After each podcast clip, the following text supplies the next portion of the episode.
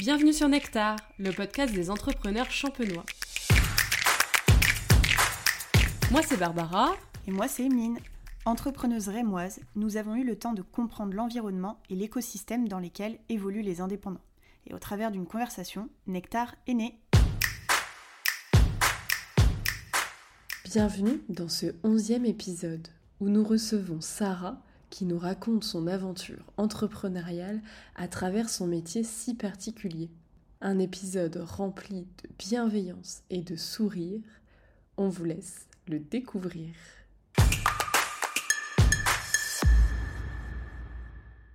Bonjour à tous, on se retrouve pour un nouvel épisode bah, sur Nectar. Euh, on a passé la Jelly Week, ça y est. Ça y est. Et euh, ouais, ça y est, Emeline, comme tu dis. Et euh, nous voilà avec un nouvel épisode. Qui dit nouvel épisode dit nouvel invité. Et aujourd'hui, on accueille Sarah. Comment tu vas, Sarah? Bah, Très bien, merci. vous? Ouais, ça va. Ça va, super. Désolée, Emeline, je ne t'ai pas introduit. Pas de soucis. Mais bon, voilà, tu es toujours là avec moi. mais les gens, ils savent, ils savent. ils, ils connaissent. Comment tu vas, Emeline? Ça va, ça va bien? Et toi? Bah oui, écoute. hein. C'est cool aujourd'hui de, de recevoir Sarah. Ouais. Euh, moi, c'est un. Enfin, on va vous raconter après. Enfin, c'est Sarah qui va vous raconter, mais moi, c'est un, un métier que je ne connaissais absolument pas. Et ouais. c'est pas très très connu, ça commence à se, à se développer. Mais effectivement, euh, quand on parle de photothérapie, euh, en tout cas de photographe spécialisé dans la photothérapie, on a une petite idée de ce que ça peut éventuellement être. Euh, mais euh, effectivement, ça tend à se développer, mais c'est encore assez méconnu. Bah, tu as dévoilé euh, tout de suite ton métier. Bon, bah voilà, on rentre dans le vif du sujet. Effectivement, ça ne doit pas être un métier très connu. Euh, Sarah, donc, on te reçoit aujourd'hui parce que bah, tu vas nous raconter ton parcours entrepreneurial. Et alors, ton entreprise s'appelle Toi-même en thérapie, c'est ça Mais alors, toi-même d'une certaine euh, écriture. Ouais. Est-ce que tu peux nous bah, te présenter, raconter euh, d'où tu viens, ce que tu as envie de nous dire Et ton entreprise, euh, elle est née quand? Ok. Donc, bah, comme vous l'avez dit, moi c'est Sarah. Voilà. Je suis originaire de Picardie. Je vis déjà depuis plusieurs années sur Reims, donc on va dire rémoise d'adoption. Euh, il y a quelques années encore, j'étais juriste. Euh, voilà, donc euh, j'ai fait ça pendant quelques années et euh, j'ai toujours eu le sentiment de ne pas être à ma place dans ce métier-là. Même si je regrette pas du tout d'avoir fait ces études-là, ça m'a passionnée. Le métier que j'ai fait aussi était très très intéressant, mais j'avais toujours l'impression, j'ai un peu cette expression de dire, j'avais l'impression d'être un rond dans un carré. Voilà, Mhm. donc ça rentre, mais on c'est pas, on n'est pas à sa place. Et euh, j'ai eu besoin de me retrouver, etc. Et puis en fait, euh, je faisais de la photo, j'ai toujours même fait de la photo. Et puis euh, petit à petit, ça a été un peu comme une évidence. Et donc j'ai lancé mon activité en janvier 2021, voilà, officiellement. Et parce que je faisais déjà de la photo avant, à titre, comment dire, dans le cadre de collaboration, j'avais réalisé un projet artistique, etc. Et puis en fait, euh, on va dire que euh, les planètes ont été alignées, je sais pas si vous... Et puis en fait, ça s'est fait euh, très naturellement. Voilà. Du coup, si je comprends bien, ton métier, donc photothérapeute, tu fais de la photo et tu aides les gens sur des problématiques, c'est ça? Ouais, alors du coup, généralement, même, j'utilise pas trop le terme de photothérapeute parce que je suis moins à l'aise avec le terme de thérapeute, même si j'ai une posture thérapeutique. Euh, généralement, c'est un peu plus long, ça prend un peu plus de place, notamment on est- quand on doit présenter à l'écrit. Je me présente comme photographe spécialisée dans la photothérapie. Ok. Euh, et donc, euh, moi, j'aime à dire que j'accompagne les femmes qui veulent se foutre enfin la paix avec leur image. Ok, au moins c'est clair. Voilà. C'est cool. C'est exactement ça. Parce que, en fait, elles sont à un moment de leur vie où elles se rendent compte qu'elles ont passé trop de temps à se préoccuper de leur image, à avoir tout un tas de limites, et puis la, la charge mentale que ça prend au quotidien. Et en fait, euh, bout d'un moment, elles disent bah, en fait, stop, quoi, je mérite peut-être euh, de, de me foutre la paix avec tout ça. Quoi. Mm. Donc euh, voilà. Ok, je voulais revenir sur ce que tu as dit tout à l'heure. Tu disais que la photo a fait toujours partie de ta vie. Comment ça? Euh, je vais pas dire que je suis née avec un appareil photo dans les mains, mais en fait, mon papa faisait de la photo aussi, donc en, en tant que passion, en tant qu'amateur. Et euh, très tôt, quand euh, j'étais enfant, on m'a offert un appareil photo Fisher Price. Alors, je, pour, Mm. euh, pour les générations des années 90, vous avez peut-être en tête euh, le fameux appareil photo Fisher Price bleu. euh, ouais, voilà. totalement. C'était vraiment lui que je voyais dans ma tête, quoi. Et bah, du coup, c'était celui-là. D'accord. Et, et du coup, en fait, au fur et à mesure que je grandissais, à chaque fois, ils ont, ils, ils ont, ils m'ont accompagné, ils m'ont encouragé en fait dans le fait de vouloir faire de la photo. Et puis, euh, du coup, euh, en, en loisir, et du coup, j'ai toujours eu la chance d'avoir un appareil photo euh, tout au long que je grandissais. Et puis, en fait, après, j'ai tanné mes copines pour les prendre en photo. Et puis après, ça a pris de la place. Et puis avec mon activité juriste, bah, ça prenait moins de place. Et je sentais que ça me manquait vraiment beaucoup. Et en fait, dans mon switch d'entrepreneur, c'est que pour moi, euh, photographe, c'était pas un métier. c'était un loisir. Et euh, je me disais, mais euh, jamais les gens, euh, moi ça m'embête, j'aime pas faire les mariages, j'aime pas faire tout ça. Et c'est un peu ça, un peu l'idée qu'on se fait des, photos des photographes ou euh, la photo de classe ou la photo d'identité. Et moi, c'était pas ça qui me passionnait. Donc je me disais, ça restera un loisir parce qu'en même temps, c'est ma passion et j'ai trop besoin de ma passion à côté. Et en fait, à ce moment-là, tu te, tu te disais, ma passion ne peut pas être mon métier. Ouais. Ok. Et comment euh, comment t'as fait le switch? Enfin, est-ce que tu te souviens du moment où, quand tu étais juriste, t'as dit, j'arrête et je deviens photographe? Alors, ça a été compliqué parce qu'il a fallu que je fasse le deuil de mon métier. Ok. Parce que, euh, bon, tu... moi, en plus, j'ai passé le concours pour être avocate que j'ai eu. Puis c'est des longues études. Ouais, c'est des Ouais. longues études. Euh, honnêtement, ça me plaisait vraiment beaucoup, mais je me voyais pas du tout dans ce métier-là. Donc, je me suis challengée en voulant passer le concours. Et euh, sauf que euh, confiance en soi et estime de soi, euh, je pense qu'aura des pâquerettes, c'est peu dire. Donc, j'y suis allée, je l'ai réussi, et je me suis dit non, mais je vais pas aller à l'école parce que je voyais bien que. je me disais, ça demande tellement de sacrifices, j'aime pas à ce point pour me sacrifier tout ça. D'accord. Et euh, en fait, dans mon boulot, je voyais bien que je ruminais, que j'étais pas bien, etc., que ça n'allait pas. Et euh, donc j'ai eu un moment où j'ai pris du temps pour moi, j'ai... puis j'ai découvert des bouquins de développement personnel très basiques. Sauf que, euh, en fait, dans mon éducation, ça a été un, un effet euh, waouh, parce que je me suis dit, waouh, en fait, il y a des gens, ils peuvent se mettre à mi-temps dans leur métier pour développer une activité à côté Mhm. c'est pas des feignants en fait. Ou c'est pas des gens qui ont besoin, euh, par exemple, euh, pour élever leur famille, ou enfin voilà quoi. C'est euh, genre en fait, moi j'ai le droit aussi. Ouais. Parce que j'ai un projet qui vaut peut-être la peine de développer. Ok. Donc, euh, et en fait, petit à petit, il y a eu tout ça où je me suis dit, je peux pas rester comme ça. Et euh, du coup, je suis allée voir une psychologue parce que dans mon métier, ça n'allait pas, etc. Et euh, en fait, en sortant de chez la psy, j'ai candidaté à un poste pour être à mi-temps. Et il faut savoir, cette candidature, je la voyais déjà depuis un moment. Et en fait, je la regardais même pas. Parce que pour moi, c'était inenvisageable. Mhm. Et donc, en fait, j'ai postulé, je savais que je serais prise. Ok. Ah oui, Ouais, c'était, je savais que je serais prise. Et je savais que ça me permettrait d'avoir plus de temps pour moi, pour trouver quelque chose qui me plaît et me retrouver moi. Et d'avoir cette stabilité, enfin en tout cas une partie financière à côté qui t'aide, euh, qui t'aiderait quand même au quotidien. Ouais. Ok. Et en fait, euh, le, un peu le, le switch de me dire, euh, c'était de me dire, aujourd'hui, il y a plein de choses que, en fait, jamais avant j'imaginais qui sont possibles. Mhm. En fait, je sais pas encore ce que je ferai, Mm. mais je suis persuadée que mon métier, en fait, je sais pas encore qu'il existe. Ok. Donc, euh, c'était vraiment ce truc de, euh, bah, va falloir que je teste des choses, quoi. Donc, j'ai testé plein de choses à côté de mon boulot salarié. Et petit à petit, euh, bah, la photo prenait de plus en plus de Mhm. place, ça revenait Mhm. vraiment très naturellement.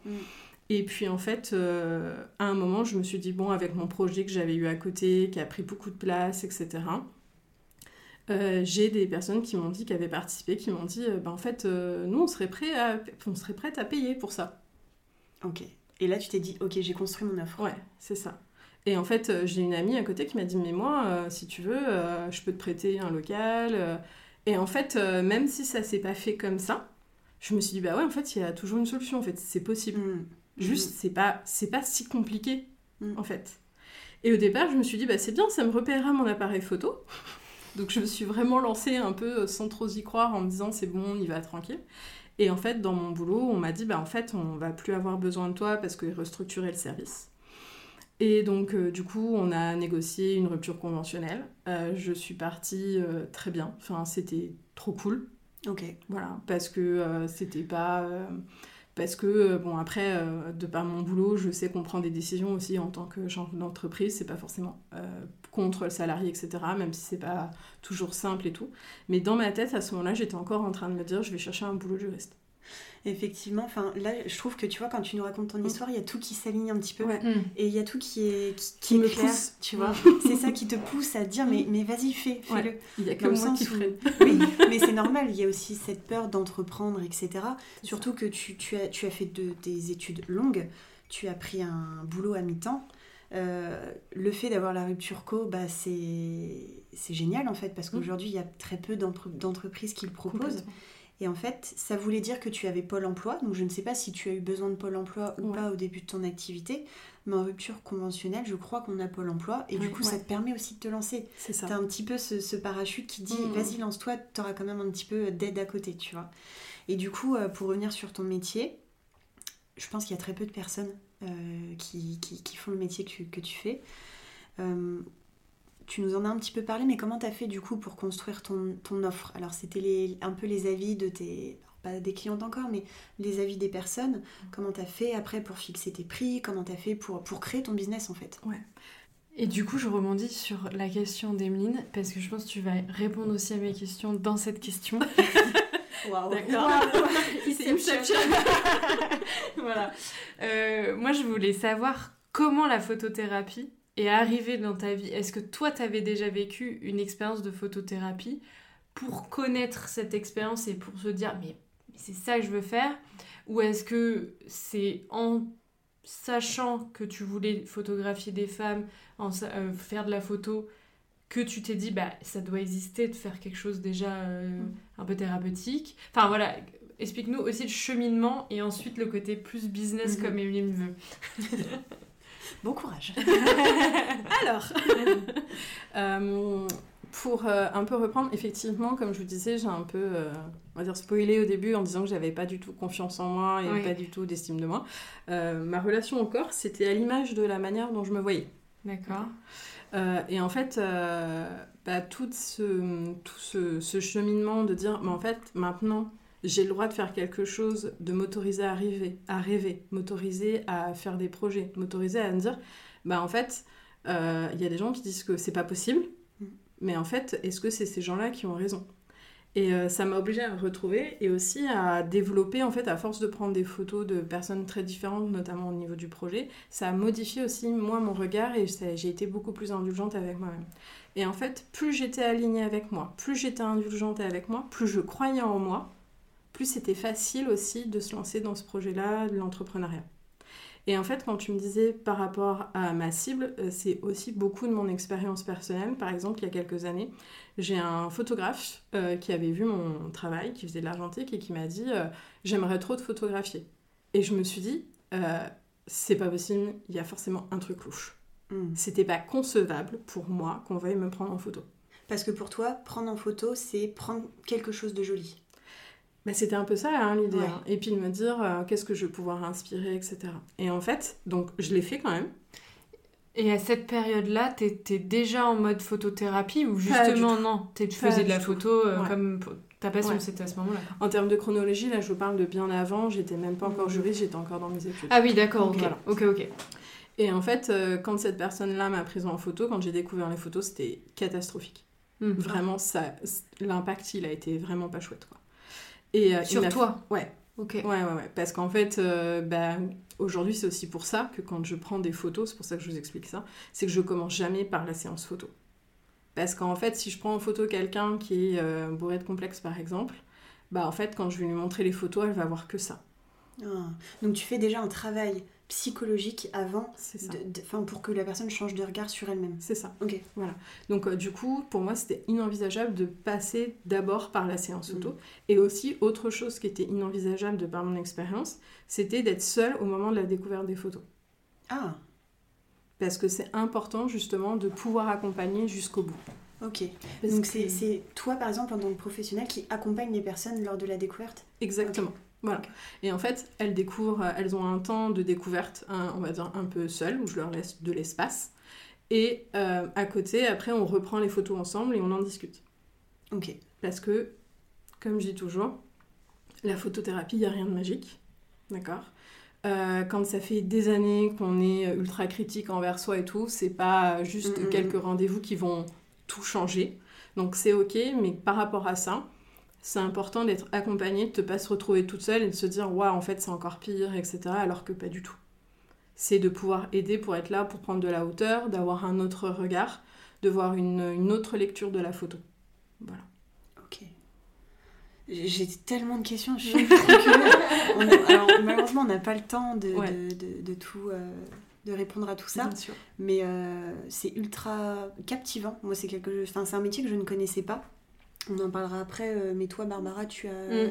tu as collaboré, en tout cas, euh, avec J'ai Sarah. testé l'expérience. hein, Tu as testé l'expérience. Tu nous en diras peut-être plus Ouais, tout à ouais, l'heure. ouais. Mais euh, ok, Bah, en tout cas, ultra intéressant. Et du coup, euh, moi, ma question, c'était vraiment comment comment t'as fait pour construire ton offre, ton, ton business, en fait? Ouais. Même le statut et tout, aujourd'hui, Ouais. euh, comment t'as construit tout ça? Euh, en fait, euh, donc pour moi, la micro-entreprise, comme je disais au départ, comme c'était vraiment pour moi un side project euh, par Mhm. rapport à mon activité, euh, c'était euh, logique euh, de Mhm. passer par le statut micro-entreprise. Euh, Aujourd'hui, il me convient toujours, donc euh, pour l'instant, euh, voilà, je, je reste là-dessus. Euh, mais euh, du coup, euh, par rapport à ensuite à la construction de mon œuvre, par rapport aux tarifs, ce qui était euh, fou aussi, bah, quand on n'a pas une bonne estime de soi, mettre des tarifs aussi, c'est pas simple. Ah bah, Je pense que ça, c'est une problématique crois. d'entre tous les Ouais. entrepreneurs. Ouais, c'est ouais. on met un tarif le plus bas possible parce qu'on n'a Ouais. pas encore confiance en nous. ça. Ouais. Et moi, ça m'est arrivé. Toi, Barbara, ça t'est arrivé aussi Mais au-delà de mettre, mettre des tarifs, rien que. Enfin, alors. Moi, je, vais- par rapport à toi, Mhm. Sarah, qui a je sais pas, un tarif fixe pour Mhm. cette séance, une Ouais. un autre tarif pour une autre séance, euh, moi, ça va être forc- des fois en fonction de la demande du client. Enfin, voilà. Et donc, envoyer des devis, des fois, de gros Mhm. devis, Mhm. c'est une angoisse euh, Mhm. monstrueuse, quoi. Et encore, des fois, aujourd'hui, pour certains montants, pour machin, et les débuts, mais l'angoisse, j'étais là, je fais, mais je peux pas envoyer Ouais. ça. Je, je retire 300 Oui, euros. ça. Alors qu'il y avait zéro raison de retirer Oui. ces 300 euros là. Enfin, tu vois, je dis n'importe quoi, mais. Mm. Et c'était une angoisse juste parce que bah, on n'a pas confiance dans notre Mm. offre, on n'a pas confiance. euh, alors qu'on sait qu'on travaille bien en plus, enfin, on a conscience de ça, mais on n'a pas conscience de tarif que le travail y Mm, vaut Ouais. et euh, de le présenter euh, voilà, fièrement aussi et de montrer vraiment en tant que professionnel. Et ça, c'est vraiment la difficulté. Et en plus, euh, le monde, entre guillemets, des photographes, Mm. c'est beaucoup des gens, effectivement, qui ont un- une activité à côté, qui, voilà, ou qui font ça comme ça de temps en temps, ou alors, mais du coup, ils se fixent les tarifs en fonction des autres. Mm. Et en fait, bah, du coup, euh, ça subvient pas du tout à leurs besoins. Et moi, combien de fois j'ai eu des collègues qui me disaient, bah là, je suis en, je suis en burn-out parce que bah, par rapport aux tarifs qu'ils font, du coup, il faut qu'ils fassent de la, de la masse. Mm. Mm. Et en fait, euh, bah, c'est pas possible au bout d'un Bah ouais, moment, bien sûr. voilà.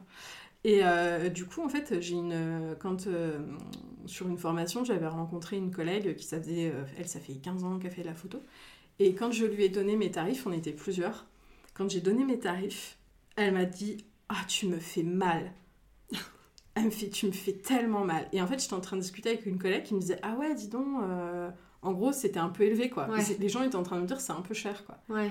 Et elle, quand je lui ai dit ça, et du coup, les autres, euh, après, osaient plus rien dire. Et a dit, mais c'est quoi, vous, vos tarifs? Et c'était encore plus bas que moi, Mhm. déjà que c'était pas haut.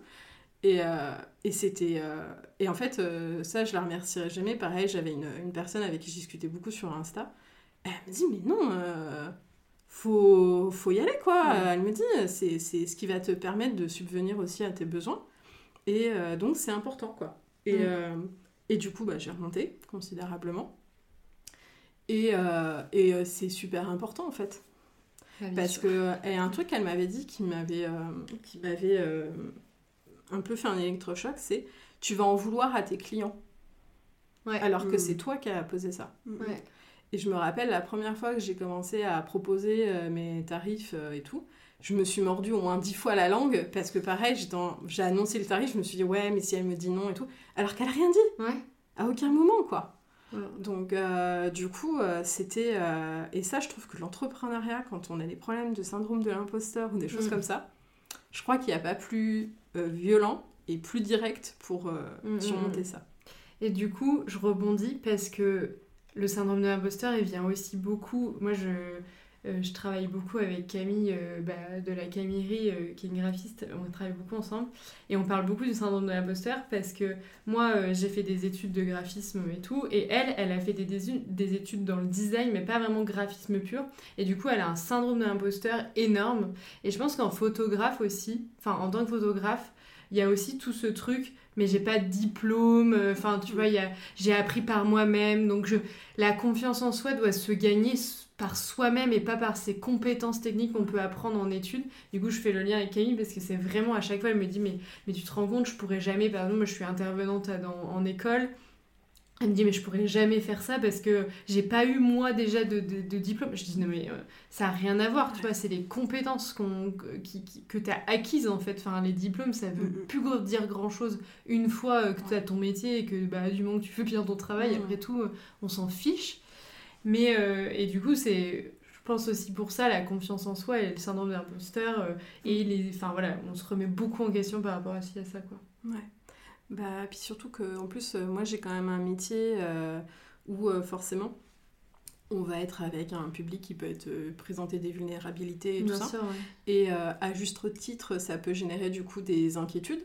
Tu vois, en plus, euh, moi, la photothérapie étant une, une, une nouvelle Ouais. activité, c'est pas réglementé, etc. Et c'est vrai que bah, moi, j'ai pas de formation. Ouais. Et euh, en fait, euh, par rapport à ça, euh, et je t'en discutais parce que hier, je proposais une visioconférence avec des personnes qui veulent se lancer aussi. Et en fait, des personnes qui me disent bah, comment on gère ça? Mais je dis en fait, les seuls qui viendront toujours vous ennuyer avec ça, c'est pas vos clients. Non. C'est Ah non, des bah, gens qui ont des problèmes aussi à régler de Bien leur sûr. côté ou qui ont eu peut-être euh, des insécurités par rapport à ça et tout ça quoi. Ou qui ont une jalousie ou quelque chose comme ça. Mais en vrai, les clients, c'est que s'ils viennent vers toi pour ta Mm. prestation, c'est Mm. qu'ils apprécient et qu'ils veulent euh, faire un travail sur eux. Ils s'en fichent. Enfin, puis voilà, ils savent la qualité de, de ton travail, quoi. Bah, puis en fait, au-delà de ça, c'est aussi euh, quand on, on fait ça, moi je leur dis, euh, moi ce qui m'importe le plus du coup, c'est euh, la satisfaction des personnes que je vais accompagner. Et en fait, euh, mes clientes euh, savent que je suis pas psy, savent que je Mm. suis pas, que j'ai pas de formation spécifique. C'est pas ça qu'elles viennent chercher non plus, que la même la plupart du temps, elles ont suivi à côté avec euh, un psychologue ou une psychologue, psychiatre, etc. Et donc c'est pas du tout ça qu'elles viennent rechercher. Et en fait, euh, c'est ok. Et ensuite, je suis ultra alignée avec euh, ma manière de faire. Et euh, j'ai pas besoin de gens à l'extérieur pour me remettre en question euh, tout le temps. Ça, on le fait très bien toute seule. Et donc, du coup, l'idée, c'est vraiment de dire, ok, est-ce que d'interroger l'éthique de ma pratique, de me dire, ok, s'il y a des moments, il y a des choses qui sont pas ok, qu'est-ce que je peux faire pour le changer Éventuellement, peut-être se former, mais tout passe pas par la formation non plus, quoi. Je pense qu'en effet, euh, les, les- les- les clients que tu, que tu accompagnes, euh, d'ailleurs on dit client ou patient pour toi Euh, moi, je dis cliente, parce qu'il faut être médecin ou Ouais, psychologue pour ça. utiliser le terme patient. Je pense qu'aujourd'hui, les personnes qui viennent te voir, elles attendent, enfin, elles, elles viennent pour un résultat. Elles ne viennent pas pour un diplôme. Mm. C'est pas parce que tu as, tel diplôme ou tel diplôme. Euh, je veux dire, le diplôme, comme tu disais, Barbara, ça ne fait pas forcément la compétence, en fait. Non. Et je pense qu'aujourd'hui, les gens qui viennent te voir, ont un... ils veulent le résultat. Mm. Et du coup, je fais le parallèle. Qui sont tes clients? Est-ce que, tu as dit tout à l'heure, je travaille avec les femmes. Est-ce que c'est uniquement les femmes? Est-ce que c'est les hommes? Est-ce que des fois tu fais des exceptions? Alors, euh, en fait, ce qui est assez drôle, c'est que souvent on pose cette question-là. Euh, et en fait, généralement, euh, je me suis jamais dit je veux faire que les femmes. Mhm. Simplement, ça s'est fait assez naturellement. C'est aussi une, une- une réalité sociétale, d'accord? Surtout quand on touche à l'image de soi, à l'image corporelle. Et en fait, bah, les hommes ne viennent pas me voir. Et euh, au-delà de ça, je pense qu'aussi, euh, euh, il y a un engagement peut-être, j'en sais rien, peut-être plus, euh, plus féministe, plus, euh, voilà, où du coup j'ai une conscience plus aiguë des difficultés que peuvent rencontrer les femmes. Donc peut-être une meilleure compréhension. Oui. Euh, après, on parle des femmes, je parle des femmes cisgenres, donc, dont le genre correspond à celui qu'on leur a assigné à la naissance. Et en fait, euh, par rapport à ça, euh, par exemple, des personnes qui vont euh, être euh, dans la transidentité ou des choses comme ça, ils vont rencontrer aussi des difficultés Mm. autres. euh, qui font que par rapport à ça, par contre, je me sens de pouvoir les accompagner. Ouais. Mais en fait, j'ai jamais. Je pense qu'en fait, mon ma manière de m'adresser aux personnes, elle est tellement marquée que les femmes se retrouvent davantage que euh, un homme cis, par exemple. Voilà. Mm. Je pensais que tu avais vraiment euh, défini que c'était volontaire. Non, parce que en fait, euh, je m'adresse au plus grand nombre. Donc, vu que j'ai plus grand nombre de femmes qui ça viennent me voir, Ouais, bien sûr. je m'adresse aux femmes. Ouais. Mais euh, en soi, euh, si tu veux, quand tu vas sur, sur mon site internet, si je m'adresse et que j'utilise tout écrit au masculin, ça va moins leur parler en fait. Donc, bah, du coup, comme j'ai majoritairement des femmes qui viennent Mm. me voir, je m'adresse aux femmes, tout simplement. Est-ce que tu penses que aujourd'hui les femmes ont plus de mal avec leur corps que les hommes Et du coup, pourquoi? Je pense que c'est plus complexe que ça. Euh, je pense qu'aujourd'hui, il y a effectivement, au niveau, si on parle de genre, ça va être plus des femmes qui vont avoir des difficultés au niveau de l'image corporelle, parce qu'on Mhm. est beaucoup objectifié, on est Mhm. beaucoup ramené à notre corps, on va beaucoup plus avoir d'injonctions au niveau du corps. Par contre, euh, je pense que c'est plus compliqué pour les hommes d'en parler Et qu'aujourd'hui, il y a quand même beaucoup de culte au niveau euh, de la musculature, euh, de ce qu'on voit au salle de sport, euh, etc. Avec une en- identité très forte au niveau de ce que ça doit être un homme. Et ça se répercute aussi sur leur estime de soi, leur confiance en soi, l'image qu'ils ont à avoir de manière générale. Mhm. Euh, et donc, effectivement, ils peuvent en souffrir aussi. Et, euh, mais par contre, comme c'est moins, euh, comment dire, déjà la santé mentale, le fait de s'inquiéter par rapport à tout ça, euh, surtout se dire, bah en fait, j'aime pas mon corps, ça peut paraître extrêmement narcissique ou quelque chose d'un peu superficiel. Donc, ça va être plus difficile peut-être de l'exprimer. Et même d'en avoir rien que conscience, en fait, que c'est un problème. Puis un homme, entre guillemets, enfin, c'est- même pas cliché, c'est que les hommes ne doivent pas se plaindre. Les hommes ne doivent pas pleurer, donc les Mm. hommes ne doivent pas euh, euh, justement venir vers toi pour dire je, je me sens pas bien dans mon corps, j'ai un petit peu de ventre, ou j'ai ça, ou j'ai pas assez d'abdos, etc. Je pense qu'effectivement il y a une certaine gêne Mm. Entre les hommes et leur image de et l'image de leur corps.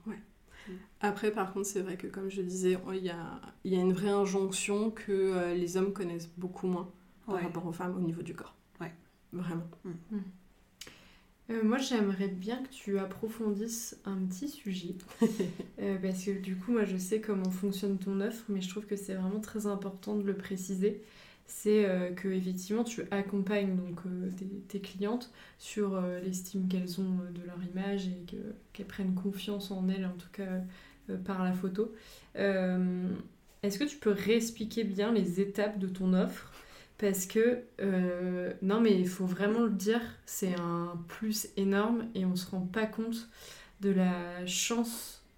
Ouais, je pense que c'est vraiment une chance de, de passer par toutes ces étapes pour arriver jusqu'à la photo, enfin jusqu'à au shooting Ouais. photo. Donc euh, voilà, ouais, tu- je sais qu'il y a plusieurs étapes, mais je te laisse Ok. travailler.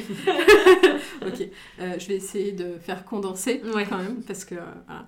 Euh, en fait, première étape, c'est une étape écrite. En gros, j'envoie un document avec tout un tas de questions sur le rapport au corps, sur le rapport à l'image. Il y a beaucoup de questions. Oui. C'est-à-dire combien Un Je, chiffre je sais pas, à chaque fois on me demande, mais à chaque fois je me dis il faudrait que je compte et je le fais jamais. Donc je suis désolée. je- Il y en a Je sais beaucoup. pas, mais il y en a beaucoup. Ouais, il y en a beaucoup. Et euh, donc, euh, et en fait, je reçois les réponses. Et le premier rendez-vous vraiment ensemble, c'est celui-ci. On va parler des réponses euh, dans ce, de ce fameux document. Et je pose d'autres questions. Du coup, Ok, je- tu vas approfondir encore plus. Voilà. Elle va ça. gratter un peu. Là où ça fait mal. Et en fait, euh, donc c'est vraiment une discussion. voilà. Et euh, le but un petit peu de ce rendez-vous, c'est, euh, et notamment de l'étape où on m'écrit, c'est de mettre des fois les choses à l'écrit. Il y a des personnes qui sont plus à l'aise avec le fait de les écrire, ou sinon, justement, s'il y a de l'inconfort, à dire, bah tiens, en fait, de le mettre à l'écrit, c'est pas très confortable, parce que tant Mm. que tu l'as pas écrit, en gros, c'est comme si c'était pas réel. Ouais, ouais. Et en même temps, ça permet un peu de faire le point, quoi, de se dire où j'en suis, quelle évolution j'ai eue par rapport à tout ça. Donc euh, voilà. Et euh, donc pendant cette discussion qu'on va avoir, à la fin, on va choisir ensemble un outil de photothérapie. Donc moi j'en ai trois, le travail du corps au miroir, l'autoportrait et le portrait euh, thérapeutique. Ok. Alors, je vais pas tous les définir parce que ça va être un petit peu long. Euh, mais en gros, chaque outil a une spécificité. Et en fait, je travaille avec l'image et je me travaille aussi avec la photo comme support. C'est pas des outils qui ont pour but euh, d'embellir, euh, qui Mhm. ont pour but, c'est vraiment euh, un peu des prétextes pour aborder des sujets. Ok. Et on Les- se sert de l'image. Excuse-moi, ces trois, é- enfin, ces trois outils que Ouais. tu as mis en place, est-ce que c'est toi, euh, avec en fait le, le bilan que tu as fait avec ton client, enfin ta cliente ou ton Mm. client, c'est toi qui dis je te conseille ça, ou on va partir sur ça, ou c'est ton client qui dit moi je veux ça? Alors, des fois j'hésite. Je- J'explique, je, dis bah voilà, est-ce que, en fait je pose plusieurs questions. Est-ce qu'il y en a un qui te fait peur? Mhm. Est-ce qu'il y en a un qui ne te parle pas? Euh, Quand il y en a un qui me dit oui, celui-ci me fait beaucoup peur, ok, Là, c'est là où tu dis Euh, eh ben, on on va dit- faire ça. peut-être. En fait, pas toujours, parce qu'il faut pas que ça soit une peur qui soit paralysante. Mm. D'accord. Si ça te met dans un état d'angoisse, c'est pas la peine. Enfin, Mm, mm, vraiment, euh, on n'est pas là, c'est pas, c'est pas fait pour ça. Mais si tu sens que tu as une petite appréhension, et en fait, généralement, même les personnes me disent ça me fait le plus peur, mais c'est du coup, je pense que c'est ça qui m'appelle. Et des fois, je me dis, bah, en fait, les trois ont une utilité par rapport à ce qu'on a abordé. Euh, donc, euh, éventuellement, je te laisse choisir. Mais généralement, en fait, on vi- devient, ça se fait assez naturellement. euh, les personnes le sentent, me disent, bah, en fait, je me doutais que ça serait sûrement celui-ci, c'est celui qui me parle le plus, etc. Donc, euh, T'as choisi lequel, toi, Barbara? Je sais pas le titre, comment... enfin le miroir quoi. ouais, le travail du corps au miroir, Barbara. Ok. Et du coup, ça consiste C'est en quoi? passionnant. Hein? Après, ouais, enfin, je sais pas si c'est ok pour toi. oui, de- oui, tu peux en parler, j'ai pas de problème. Je demande parce que c'est important aussi, tu vois, dans mon boulot. mon- dans mon boulot. C'est important aussi. Le lapsus, c'est intéressant. ouais. Dans mon boulot, c'est intéressant. euh, de... C'est important, si tu veux, de, de, de- au niveau de la confidentialité Bien et sûr. tout ça. Donc, euh, du coup, voilà. Euh, donc, en fait, on fait un scan du corps. Voilà. Pour un peu- quand je le présente, j'ai toujours imagine que tu vois quelqu'un dont sa tête, tu croises dans la rue, sa tête te revient pas. Tu sais pas pourquoi, parce que tu la connais pas, cette personne-là, mais vraiment, sa tête te revient pas. Un peu délit de sale gueule. Euh, et en fait, euh, tu vas, euh, j'en sais rien, chez tes parents et tu te rends compte que c'est la voisine. Et en plus, pas de bol, vous vous retrouvez à table l'une à côté de l'autre. Et donc, en fait, cette personne te parle et elle te raconte ta vie. En fait, Toutes les, tous les trucs pas cool, tous les trucs plus cool, tout, enfin vraiment. Et en fait, je dis toujours, je pense que bon, tu as un minimum d'empathie disponible. Je pense que là, du coup, tu développes de l'empathie pour cette personne-là D'accord. tu la vois plus, t'as plus ce, cet a priori que Mm. t'avais. En fait, le travail du corps en miroir, c'est un peu le même process. Mhm. En fait, t'as un a priori négatif sur ton corps. Et en fait, tu vas te retrouver devant le miroir pendant une heure, une heure et demie. Donc en plus, t'es en sous-vêtements. Ouais, des Oh. fois plus. Hein, nous, enfin, en vrai, euh, Nous, c'est duré une heure et demie. une heure et demie, Ok, ouais. ouais. Purée la vache. Ouais. C'était long. J'avais mal aux jambes, alors, je te le dis. hein. Donc du coup, t'es debout physique. face à un miroir, Ouais, en sous-vêtements, Ouais. et tu scannes le corps. ouais. Donc on fait des pieds jusqu'à la tête. Ouais. Oh, Et on fait chaque partie du corps. Et le but, c'est pas de faire du j'aime ou j'aime pas, parce que ça, vous avez pas besoin de moi. et c'est de dire, ok, c'est quoi l'émotion? C'est quoi l'histoire de cette partie du corps? Et éventuellement, est-ce qu'il y a une symbolique? Est-ce qu'il y a quelque chose que tu projetterais pas dessus? Wow. Ah, ça me donne... J'aimerais trop le faire. En fait. Je suis tellement curieuse, mais c'est- génial. Ah ouais, ouais, je pense que tu kifferais de fou. Toi, du coup, Barbara, donc t'as vécu cette expérience avec Sarah. Mm. Qu'est-ce qui en est ressorti? Voilà. Enfin, est-ce que c'était positif? Est-ce que c'était positif? Oui, Je bien pense sûr. que oui, parce que Oui. nous, on en discute un petit Bien peu à sûr. côté, mais... Très positif. Moi, en toute honnêteté, euh, j'ai candidaté à un concours. enfin, je connaissais, je connaissais le travail de Sarah parce que Charline euh, Mm. Chimignon, euh, qui est passée dans le deuxième épisode de, de Nectar, nous, nous, en avait, dit- nous en avait parlé. Mais je savais pas du tout quel était les pro, le process. J'ai participé à un concours en me disant tiens, ça peut être rigolo. Mhm. Je pense que c'était pas ano- anodin non plus. En plus, j'étais dans une période avec mon corps un peu relou. Enfin, j'aimais pas trop mon corps, quoi. Et euh, donc voilà. Et donc, euh, bah, trop contente, j'ai gagné ce concours. Donc merci, euh, Sarah. De rien.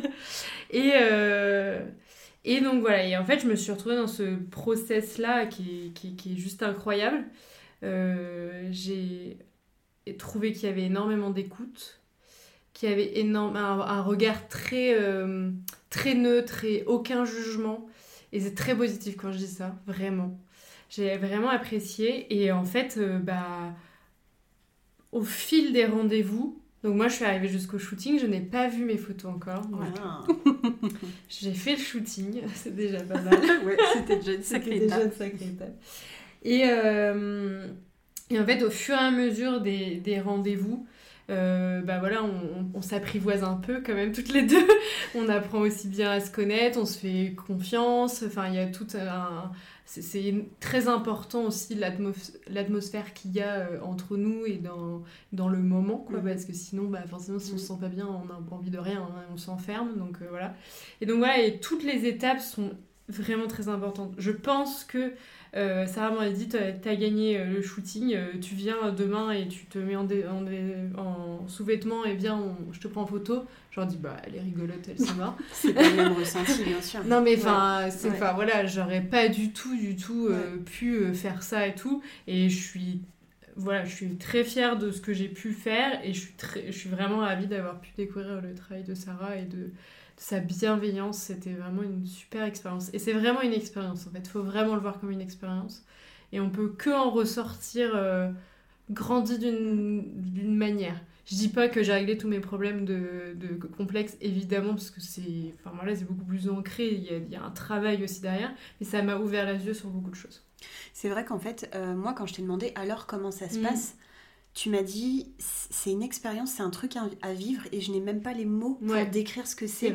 C'est vrai. en fait, il n'y avait rien qui sortait de la bouche de Barbara. Elle m'a dit faut le, faut, faut, faut, le faire, c'est une expérience, faut le faire pour comprendre vraiment ce que ça, ce qu'on ressent. Ouais, j'ai plusieurs copines qui m'ont demandé, euh, qui m'avaient dit alors, euh, t'en es où dans ton truc? Et j'ai dit, c'est incroyable, je peux pas vous expliquer. non, mais c'est vrai. en fait, ça t'a vraiment, je pense, permis de te couper aussi. Et euh, ouais, ça t'appartient en fait. C'est un ouais, qui t'appartient. Ouais, c'était cool bref. Euh, ok. Donc moi, je vais faire une petite, euh, un petit aparté. Euh, je voudrais juste rapidement qu'on parle. donc on dit souvent que les femmes, bah, on n'aime pas trop notre corps. C'est quand même... Enfin, je, moi, dans mes copines, dans, dans mon entourage, j'ai rarement une fille qui m'a dit non mais moi j'adore mon corps, je m'aime de fou. c'est hyper rare en vrai, c'est en toute honnêteté. Euh. Et souvent une fille qui dit bah moi mon corps c'est parfait pour moi. Il oui, et on la prend pour une narcissique quoi. Enfin, on est là se dire. Mhm, ouais c'est ça. Hein. oui puis on, peut la juger d'une mauvaise manière du coup alors qu'en fait bah ce serait trop cool qu'on nous s'aime tous quoi donc voilà. Donc est-ce que euh, ça est-ce que pour toi, le regard de la femme sur les réseaux sociaux, c'est un, un vrai problème qu'il y a eu ces dernières années. Euh, alors je pense qu'avant les réseaux sociaux, il y avait déjà pas mal de choses mises en place pour que le corps parfait de la femme, tu vois. Euh, peut-être les magazines, euh, la télé, tout ça a, quand même vachement joué à joué, ça. ouais, c'est ça. mais les réseaux sociaux, je pense qu'ils ont quand même une grosse, grosse influence ces dernières années.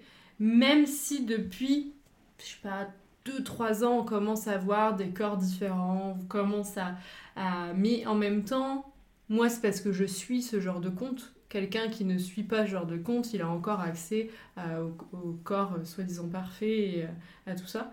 Comment toi, tu vis cette chose-là et est-ce que tu le ressens dans tes, dans tes séances avec tes, clientes? Alors, euh, tout à l'heure, on parlait des années 90. Je pense qu'il n'y avait pas les réseaux sociaux. pourtant, on avait tout un tas de. Enfin, il y avait. Euh, on a parlé des proanas, euh, des, des, corps euh, vraiment. en plus, très adolescentes mm. et très minces. Enfin, tu vois, il y avait un vrai culte aussi. Mm. C'était aussi tous les films comme Bridget Jones, où on mm. disait qu'elle était grosse. on parle d'une personne qui fait une taille 40-42, qui est juste la taille la plus répandue en France pour des femmes. Donc euh, par rapport à tout ça, je pense qu'en fait, tu vois, euh, même s'il n'y avait pas les réseaux, il y avait déjà, c'était déjà bien lourd. Les réseaux sociaux, après, alors euh, moi j'en ressens moins l'impact à titre perso. Parce que comme tu disais, au niveau des personnes que je suis, mm. du coup, j'ai pas du tout ce même référentiel-là. Après, je pense qu'effectivement, en fait, j'ai les deux. J'ai beaucoup de, de, personnes qui me disent qu'à la fois, ça leur a permis, en fait, de s'émanciper. Euh, par exemple, j'ai une cliente euh, qui a, je sais pas, je crois qu'elle a une cinquantaine d'années. Et donc elle me disait, en fait, moi, les réseaux sociaux, ça m'a permis de me rendre compte qu'il y avait d'autres corps comme le mien. Par exemple, elle avait un hip dip, je sais pas si mm. vous connaissez, c'est creux de hanche. Et en fait, euh, en gros, c'est quand elle m'en a parlé, elle m'explique, j'ai dit oui, oui j'ai déjà eu plein de clientes qui ont aussi cette morphologie-là. Ben, elle me dit, bah, moi, pendant des années, je me suis retrouvée isolée à me dire, je suis pas normale, c'est mm. moche, euh, alors qu'en fait, il y a plein de femmes qui ont la même chose et il y a même un nom pour ça. Mm. Euh, et après, par contre, effectivement, bah, euh, aujourd'hui, quand on voit, tu sais, faut manger healthy, faut savoir faire je sais pas, euh, du sport euh, à outrance, on se prend en photo à la salle de sport, euh, mm. en montrant nos performances, il faut qu'on ait fait tant de kilomètres, il faut aussi, quand on, dans la manière dont on va se poser, on va se prendre en photo, on va toujours prendre la photo du dessus pour mm. paraître voilà, mm. plus mince. Donc en fait, on, mime beaucoup, on, fait, on va imiter de manière un peu inconsciente ce qu'on va voir et ce qu'on va représenter. Et c'est vrai que ça, en fait, il y a, y a, deux courants et ça, ça dépend de ce que vous allez euh, privilégier dans votre algorithme, quoi. Et euh, c'est compliqué en sachant que ça c'est une vérité, mais même quand on privilégie, moi je crois que j'ai des pubs pour le régime régulièrement alors que je passe mon temps à dire que euh, j'en veux pas, et que ça m'intéresse pas. Mm. Quoi. Mais ça demande de pouvoir le faire. Quoi. Donc je, je suis pas aussi tranchée en disant bien sûr que c'est un impact considérable et en même temps c'est aussi une vraie ressource. Voilà. Imagine, tu vois, une enfant euh, de 14 ans mm. qui se retrouve à être sur Instagram et à scroller euh, et, et, se retrouver euh, avec, que des, bah, des personnes qu'elle suit, elle, qui, les inspirent. Elle, mm-hmm. elle va pas être forcément happée par des comptes plus éthiques, tu vois, qui portent des bonnes valeurs, enfin des bonnes valeurs, c'est un mm-hmm. peu... mais des, des, valeurs en tout cas plus inclusives aussi, tout ça. Euh, forcément, cette personne, par exemple, qui a 14 ans et que je sais pas si euh, elle a plein d'acné, mhm. elle va pas se sentir euh, forcément à l'aise avec les ses réseaux sociaux, elle va se sentir comme exclue. Donc en fait, c'est un peu compliqué, je trouve, les réseaux sociaux parce que t'es happé parce que tu suis et t'es pas. tu sais, c'est comme un peu la politique. Genre, moi, au lendemain des, des des présidentielles et tout, je me dis bah c'est dingue, je suis personne qui est pas enfin je suis que des gens qui sont dans dans mêmes opinions que moi. Mais en fait c'est logique mm. parce que tu suis des gens qui que mm. que tu admires ou alors que tu es d'accord avec ce qui ce qui balance enfin mm. et du coup c'est c'est c'est difficile d'aller à chercher l'autre information, tu vois. Bah il y, a un, y a un documentaire, je crois, sur Netflix d'ailleurs, sur ça, sur euh, la polarisation, mm. qui explique très bien en fait euh, que la responsabilité des réseaux sociaux par rapport à ça, euh, en termes d'algorithmes, etc., et qui explique, et du coup, bah, effectivement, comme tu le dis très bien, quand tu as quelqu'un qui va suivre un certain nombre de comptes, donc je pense qu'en fait c'est important aussi, dans notamment les adultes qui vont encadrer ça, mm. d'ouvrir ce genre de discussion.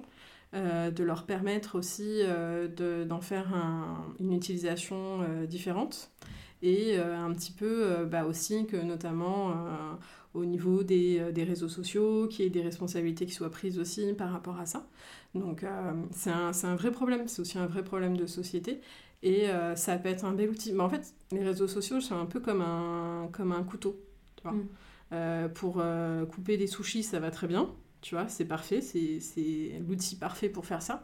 Par contre, tu les mets dans les mains de quelqu'un de très très énervé, ça peut être très dangereux. Eh, j'adore cette, euh, cette métaphore, c'est magique. c'est vrai que le couteau peut à la fois t'aider pour te, pour, euh, voilà, comme tu dis, pour te nourrir et tout, mais à la fois ça peut être très dangereux. Ça peut être tranchant, quoi. Ouais. Donc, voilà. Oui, oui, ok. Non, mais ben, euh... impressionné de la métaphore. Je t'en prie. Pour finir l'épisode, euh, avant de passer au petit jeu, je voulais qu'on revienne un petit peu sur le côté business. Est-ce que pour toi aujourd'hui, ton entreprise, tu la vois que comme un business ou est-ce que, comme enfin, tu nous parlais tout à l'heure de passion, est-ce qu'aujourd'hui c'est la passion qui a pris le dessus et tu as l'impression de ne pas travailler? Alors c'est une bonne question. Euh, les deux. Ok. En fait, je pense que c'est pas incompatible. Tu vois Enfin, c'est que. Euh, euh, il y a des moments. Alors cet été, je me suis fait quand même la réflexion que tu vois, j'ai pris des vacances. Bon, je ne mhm. suis pas 100% déconnectée, mais je crois que c'est un peu compliqué, mais en soit. Et en fait, euh, j'avais quand même suffisamment déconnecté pour que le jour de ma reprise, je me dise Waouh, en fait, je suis stressée. Je me rendais pas compte. Mm. Ouais. Euh, donc, euh, du coup, bon, après, dans le métier que j'avais avant, forcément, on a une résistance au stress qui est un peu différente. et du coup, en fait, je me rends pas compte que je suis stressée, parce que c'est un peu l'état, on va dire, naturel. Et donc, en fait, la différence, c'est que je suis passionnée, j'adore ce que je fais. Enfin, vraiment, ça me... quand j'en parle, je pense que souvent on me fait la réflexion en disant, euh, voilà. Mais euh, par rapport à ça, du coup, ça me... Comment dire Ça reste quand même mon métier. Et il mhm. faut pas que quand on... En fait, dans le côté, euh, c'est une passion, c'est un peu, ça justifie que ça aille au-devant de tout, tu vois. Ouais. Ça reste mon métier. Ok. C'est mon métier, c'est ma passion, mais par contre, ça va plus. c'est plus à mon détriment personnel. Et puis tu vis de ça, quoi. Donc, euh, c'est ça. Ouais. faut pas que ça prenne. Enfin, faut vraiment faire un bon juste milieu. Je parle plutôt là en termes business, Ouais. argent. Mm. Euh, c'est pas parce que j'aime faire de la photo que je vais te faire ton shooting gratuit, quoi. Exactement. Et puis, en aussi, fait, euh, moi, je suis quand même sur l'estime de soi. Mm. Donc, je peux pas faire des trucs sur lesquels je me respecte pas. Bah oui, bien sûr. C'est pas possible. Mm. Tu vois. Mm. Donc, euh, voilà.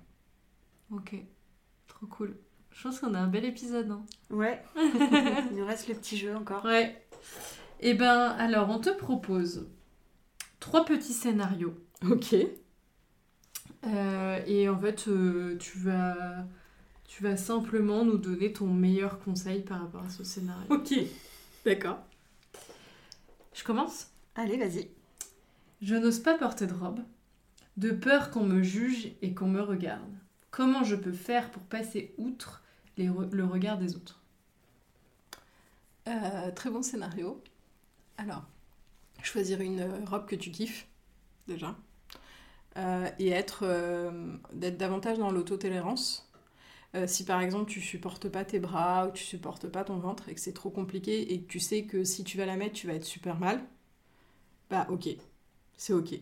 Par contre, choisis vraiment quelque chose qui te fait plaisir. Voilà. Et euh, dans un premier temps, peut-être porte-la, euh, j'en sais rien, euh, l'été en vacances où tu sais que tu connais personne. Et puis, fais-en un moment vraiment de kiff. Quand tu l'achètes, cette robe, par exemple, achète-la dans un moment où tu as envie de te célébrer pour un truc vraiment cool. Et quand tu la porteras, ça sera au-delà de juste l'esthétisme. Elle aura aussi une valeur pour toi. Trop Wow. bien. Ça va, je vais m'acheter une robe. Deuxième scénario. J'ai du mal à faire des stories en face caméra parce que je me trouve toujours moche. Y a-t-il une astuce pour contrer ce regard négatif? Ok, euh, le faire. Ouais. En fait, euh, alors, il y, a- il y a toujours une différence entre est-ce que c'est inconfortable pour toi, mais c'est ok de le faire, ou est-ce que vraiment ça vient générer une grosse angoisse? Parce que par exemple, euh, je pense à quelqu'un, pour elle, c'est très compliqué de faire du face caméra parce qu'en fait, elle a été harcelée sur les réseaux. Ah ouais. Donc, tu vois, en termes de peur, en- dans la manière de, de- le fait de s'exposer, c'est très compliqué. Bien sûr. Euh, aussi, euh, au niveau des, des réseaux, alors on est beaucoup dans ça humanise, c'est important et tout. Mm. Mais si ça te ressemble pas de le faire, tout simplement, ça n'a pas de sens pour toi, ne le fais pas. Mhm. Tu as le droit de dire j'ai pas envie. Mm. Si après juste t'en as envie mais que t'oses pas, etc. En fait, c'est un peu la confiance en soi. On dit toujours c'est euh, euh, c'est en fait c'est la confiance en, en tes actions, en tes Mhm. capacités. Et en Mhm. fait, tu peux pas avoir confiance sur un truc que t'as pas fait. Donc en fait, déjà, teste, essaye, Ouais. fais plusieurs fois, challenge-toi. Euh, mais des trucs, des petits pas. Par exemple, euh, au lieu de faire déjà commencer par une face cam, bah peut-être par exemple euh, enregistre-toi euh, en faisant juste une photo, Ok. tu vois, et tu la postes, Ok. par exemple. C'était le bon conseil de Nic- un certain Nicolas dans l'épisode 1. C'est vrai. que lui, pourtant qui est un Mm. community manager et qui a Ouais. quand même pas mal de- de- d'abonnés et tout, et euh, on s'était jamais rendu compte qu'il faisait jamais de vidéo face Ouais. cam. il nous a dit bah oui mais parce que moi je fais que des photos face cam parce que bah, je- ça me dérange pas Ouais. de faire des photos, par contre parler ça me dérange. Et aujourd'hui je suis à l'aise avec ça. Enfin, il Ouais. était ok avec ça Ouais, ouais, et, ouais. euh, et c'est vrai que c'était son bon conseil de Mm, mm. l'épisode 1. je me Ouais. souviens. Donc en fait, on identifie le problème, on Ouais. voit si c'est vraiment paralysant ou si c'est une peur, une petite angoisse sur laquelle Ouais. on peut travailler, comme tu as dit, pas ça. après pas. Et, euh, et puis on essaye, on ne se force pas. Non, parce qu'en fait, euh, alors euh, on parle des fois de thérapie par l'exposition, Ouais. euh, mais en fait, des fois, euh, je dis toujours, on n'est pas euh, maso. En fait, quand, euh, Mhm. même quand on se critique et tout, c'est parce qu'en fait, on a la croyance que ça nous apporte quelque chose. Ok. D'accord? Donc quand vous pouvez pas faire ça, c'est qu'il y a une peur de quelque chose. En fait, vous avez, c'est pas que vous êtes manqué de motivation et tout, c'est qu'il y a quelque chose qui fait que, qui vous dit attention, tu vas être en danger. Mhm. Donc par exemple, vous avez peur face caméra, est-ce que vous avez peur qu'il y ait quelqu'un qui vient vous dire non mais attends, c'est quoi cette tête là par Mhm. exemple? tu vois? Mais Ok. en fait, quelle est le- la probabilité que ça se fasse, etc. Et si ça se fait, qu'est-ce que vous pourriez répondre, qu'est-ce que vous pourriez faire par rapport à ça. Ok. Voilà. Ok. Troisième petit scénario. Depuis plusieurs années, je combats une maladie dans mon quotidien. Avec le traitement de mon corps change, aurais-tu un conseil pour me redonner confiance? Confiance en ton corps ou confiance en toi? Je Les pense deux. que les deux, ouais. Ouais, les Ouais. deux. Ok. Euh, en fait, euh, je pense que c'est une sensation qui est euh, très particulière le fait d'avoir l'impression que ton corps te trahit. et que en fait ça te comment ça t'empêche pour tout un tas de choses et je pense que ça demande de faire le deuil de beaucoup de choses aussi. Et en fait, dans le deuil, il y a une notion qui est formidable, c'est la notion d'acceptation. C'est qu'en fait, on vous demande d'accepter l'incroyable. Et quand je dis l'incroyable, c'est quelque chose auquel on ne peut pas croire que ça puisse arriver. Et, euh, et, du coup, je pense que par rapport à ça, euh, quand par exemple il n'y a pas l'espoir de rémission ou de choses comme ça, c'est très compliqué. Mm. Et je pense qu'en fait, ça demande d'avoir de la ressource dans d'autres choses et encore une fois aussi d'avoir beaucoup d'auto-tolérance en disant bah, j'accepte que la situation elle est comme ça. Ça ne veut pas dire être d'accord, mais c'est juste accepter que c'est comme ça. Et accepter aussi qu'il y aura des moments plus difficiles que d'autres, d'accepter aussi qu'il y aura des moments euh, plus injustes que d'autres. Et euh, bah, dans les moments difficiles, euh, qu'on en a marre, qu'on a envie de tout balayer, qu'on a envie de... Voilà. Et ben, c'est de se dire bah, que c'est ok et qu'il n'y a rien de plus légitime que ces moments-là. Après, par rapport à retrouver euh, la confiance et retrouver, je pense que c'est des, des, petits moments du quotidien et accepter qu'il y aura des moments plus compliqués. Et euh, bah, d'accepter que ces moments-là, ils durent plus ou moins et de dire, bah ok, bah, c'est comme ça, quoi. D'accepter que c'est pas... Voilà. Alors, euh, je, quand je parle d'acceptation, c'est un peu, bah ok, super, j'aimerais bien savoir le faire. Et je pense que ça demande aussi, encore une fois, d'accepter des moments où ça va pas aller du tout. Ouais, ok. Euh, et, je pense que c'est ça, souvent, quand on parle d'acceptation de soi ou de s'aimer soi-même, par exemple, de manière générale, on s'imagine que ça va toujours après être lumineux, que ça va toujours mm. être bien. Moi, aujourd'hui, je peux dire que j'accepte et que j'aime mon corps. C'est pas toujours rose. Par contre, ça prend beaucoup moins de place, ça prend beaucoup moins de charge mentale, etc. Mm. Et je pense que euh, dans la maladie, il y a encore d'autres choses.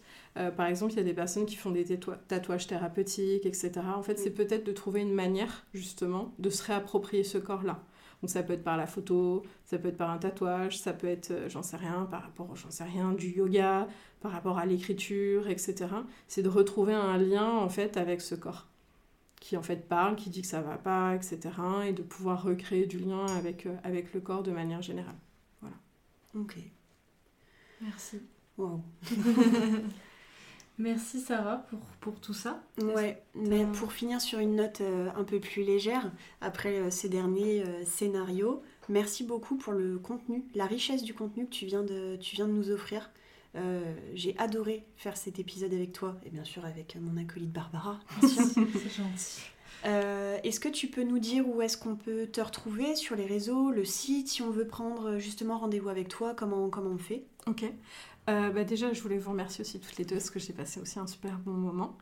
Euh, pour les personnes qui veulent me retrouver, donc je suis euh, beaucoup sur Instagram, donc c'est toi-même point photothérapie, toi-même T-O-I-M-A-I-M-E, mm. Voilà. mon site internet c'est toi-même.com du coup. et par rapport aux personnes qui veulent donc peut-être avoir davantage d'éléments, qui ont des questions, alors bien sûr il y, y, a tout sur mon site, mais euh, on peut réserver avec moi un appel, d'accord, qui bien sûr euh, vous laisse libre par la suite de sauter ou pas le, le pas et de se dire euh, ok j'y vais maintenant ou même plus tard, ma porte reste ouverte quoi qu'il arrive.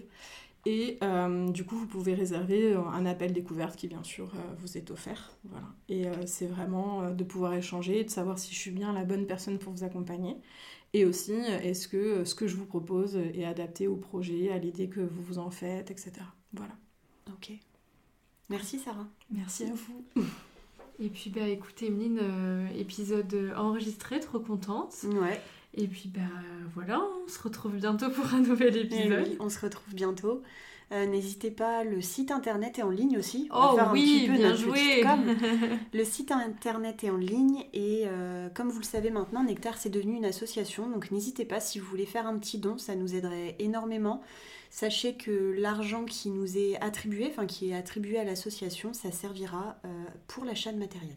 L'achat de matériel, la location aussi de, de salles pour les enregistrements des, épisodes.